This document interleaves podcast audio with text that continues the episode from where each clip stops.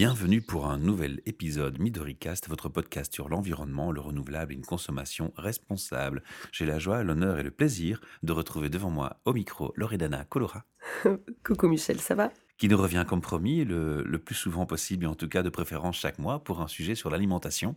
Alors je pense qu'on va parler, Loredana, si je me trompe aujourd'hui, de gaspillage et d'un gaspillage particulier, mais je ne vais pas trop en dire.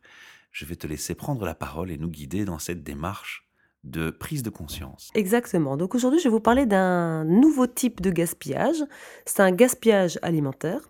Alors on sait que le gaspillage, il s'observe à tous les stades de la chaîne alimentaire. Ça concerne différents acteurs comme les producteurs, les transformateurs, les distributeurs, les restaurateurs, mais aussi vous, nous, l'auditeur qui est en train de, de nous écouter, d'une oreille attentive j'espère. Et donc, ce gaspillage particulier que j'essaye de mettre en lumière dans ce podcast, ça concerne pas notre tendance à jeter, par exemple, le yaourt périmé dans le frigo, alors qu'on peut quand même le consommer trois mois au-delà de la date de péremption.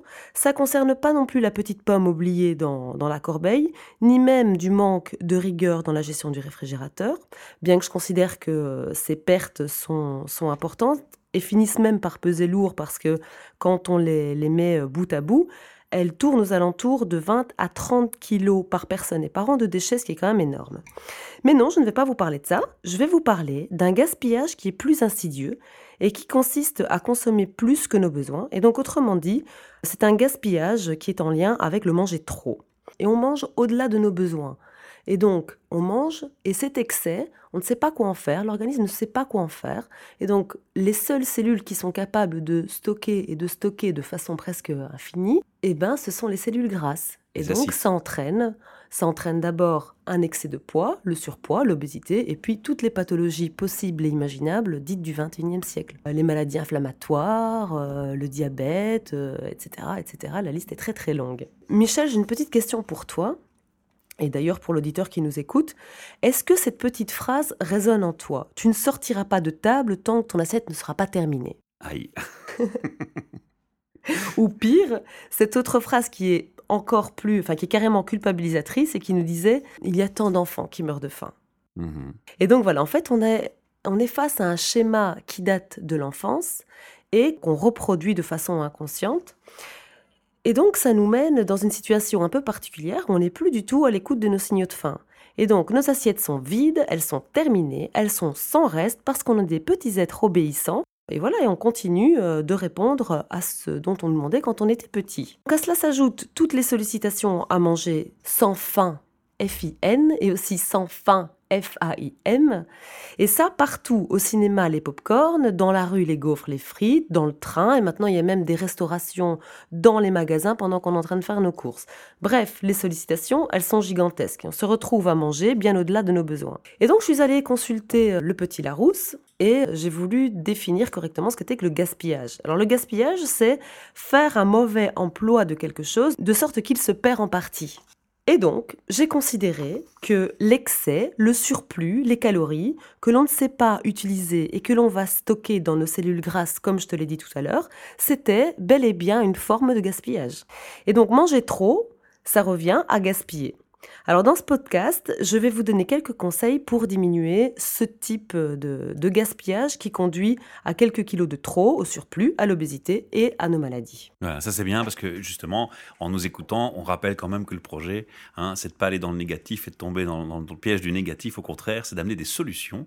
Et donc c'est le but de ce podcast. Tu vas nous amener des propositions de solutions. Je vais vous amener des débuts de solutions, des conseils qui sont les prémices. Et donc autrement dit, lutter contre ce type de gaspillage, ça revient à réécouter sa vraie faim et à perdre du poids pour euh, certains d'entre nous. Et donc, est-ce que vous savez que nous avons un poids qui est programmé génétiquement? Donc, on a des courbes de percentile de l'OMS. Et en fait, ce qui est assez incroyable, c'est que chacun a une courbe et on a tendance à suivre cette courbe durant nos premières années de vie, et c'est de façon précise. Et en fait, ce qui se passe en consultation, quand je reçois des enfants, on voit qu'ils suivent euh, de façon rigoureuse cette courbe, et puis tout d'un coup, boum, ils en décrochent. Et en fait, euh, ils en décrochent à partir du moment où euh, l'enfant est, sollicité par des aliments qui vont être... Chips, coca, chocolat. Voilà. Les CCC. Exactement. Des aliments qui sont en fait addictifs, des nouveaux aliments qui entrent en scène, le miel, le coca, les biscuits, bref, le sucre, mais pas que. Il y a aussi le, salami, les cacahuètes, bref, le sel. Et puis encore, il y en a d'autres comme euh, les frites, la mayonnaise, les fritures, bref, le gras. Et donc, en fait, il existe des aliments qui sont addictifs et qui vont nous empêcher d'être à l'écoute. Pourquoi? Parce que nos papilles gustatives, elles sont ultra excitées, notre cerveau, il est en extase, et c'est ça qui prend le dessus. Et donc, il y a des, combinaisons de nutriments qui vont nous rendre complètement accros. Je prends l'exemple de ce fameux chocolat Côte d'Or avec du lait, avec des amandes grillées et avec du sel. Ça, c'est la combinaison parfaite pour procurer le plus grand des extases, puisqu'il y a du sucre, il y a du gras et il y a du sel. Et on n'est pas du tout fait pour manger ce type de produit. La meilleure des preuves, c'est qu'on ne va pas retrouver dans la nature des aliments qui contiennent de grandes quantités de sucre et de graisse en même temps. Par exemple, si on prend l'avocat, il est réputé pour être gras. Pour 100 g de produit, on va retrouver 14 g de lipides, lipides les graisses, et un tout petit gramme de sucre et pas de sel. Pour les fruits oléagineux, c'est la même chose. On va retrouver beaucoup de graisse, mais très peu de sucre. On est à 6,8 et en plus, tu as un sucre qui est très particulier puisque son index glycémique va être très très bas. Je poursuis ce petit podcast avec mes conseils qui sont en fait de manger moins dans un monde où on nous pousse à manger toujours plus. Et le maître mot, c'est quand même la faim. Mon premier conseil, c'est quand même de ne pas manger en prévention de la faim et de ne pas euh, multiplier toutes ces prises alimentaires.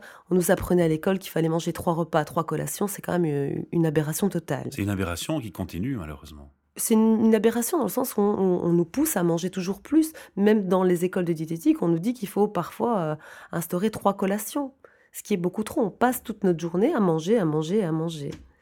Et donc moi, je fais partie de ces euh, diététiciennes nutritionnistes euh, qui disent que euh, laisser de longs laps de temps sans manger, ça nous fait du bien, ça met au repos nos intestins et c'est finalement c'est bon pour nous. On doit manger parce qu'on a faim et il ne faut pas oublier que la faim doit être un signal qui est indispensable à l'acte alimentaire. Alors quand on a perdu la connaissance et la reconnaissance de signal de faim, est-ce qu'on peut se rééduquer?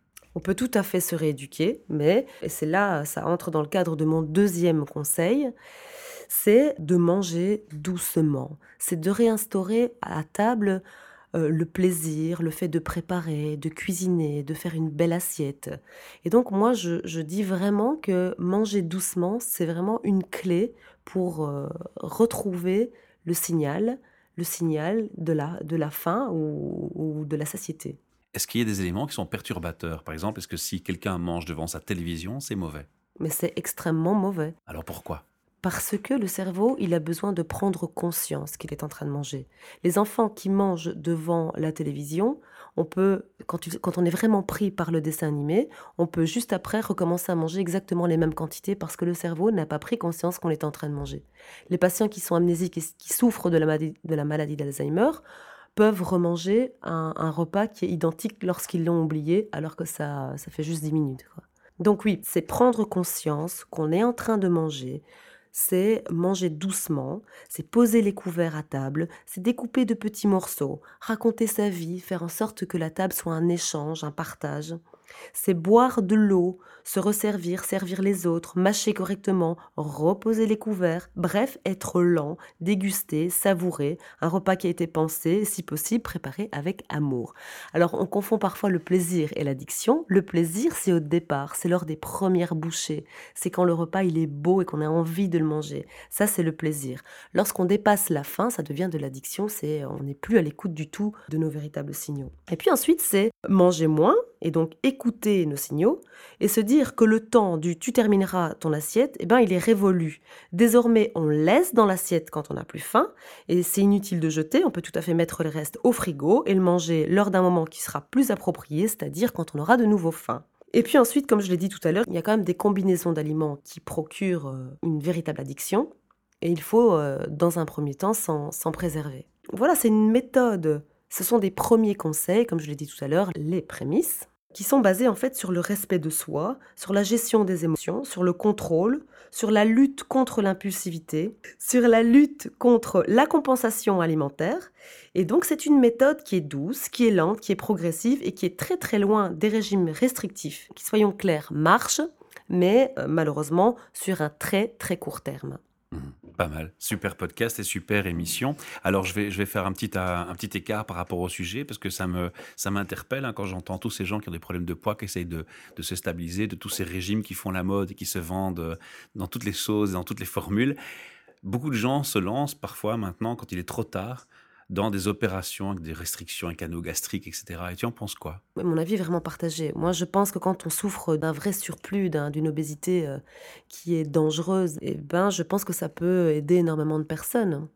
Mais ce qui est, euh, ce qui est intéressant de savoir, c'est que on a en nous la capacité de se prendre en main. On a en nous la capacité du changement. Mmh Et il faut arrêter d'aller imaginer qu'ailleurs, il y a les solutions miraculeuses, que la magie est ailleurs. Non, la magie, elle est en nous. Et il est tout à fait possible de changer de changer ses habitudes alimentaires, non pas par des techniques violentes, non pas par euh, des, détox euh, qui euh, marchent le temps de la détox et puis qui finalement fait se volatilise parce qu'on rebascule dans, les, dans nos anciennes habitudes. Le plus important, c'est de changer les habitudes et de les changer tous les jours, pas pour une période déterminée, mais pour le long, long, long, long terme, avec du plaisir. Si je te comprends bien, c'est donc une solution que tu ne rejettes pas, mais qui doit être vue comme le dernier recours, et vraiment quand on a une santé qui est en danger. Complètement. Mhm. Complètement. On est aligné. Merci Loredana. On te retrouve le mois prochain probablement. Je n'annonce pas de sujet à l'avance. Je te laisserai nous préparer de la surprise. C'est la surprise. Et puis, euh, je crois que les auditeurs apprécient beaucoup tes podcasts. Je reçois énormément de feedback. Alors, merci à eux. Et d'ailleurs, si vous avez envie d'encourager ce projet, c'est très simple. Hein. Faites un petit like et un petit partage de nos podcasts sur vos profils respectifs. Pourquoi on demande ça? Ben, Tout simplement parce que c'est honorer le travail de Loredana qu'elle fait gratuitement et bénévolement avec nous le nôtre aussi. Et euh, ça va permettre aux gens qui ne connaissent pas ces capsules de podcast de les voir passer sur votre mur et donc de nous découvrir et peut-être aussi de, de faire le relais de ce projet, de le faire grandir. Alors merci à vous d'avance, merci Loredana et à très bientôt. Merci.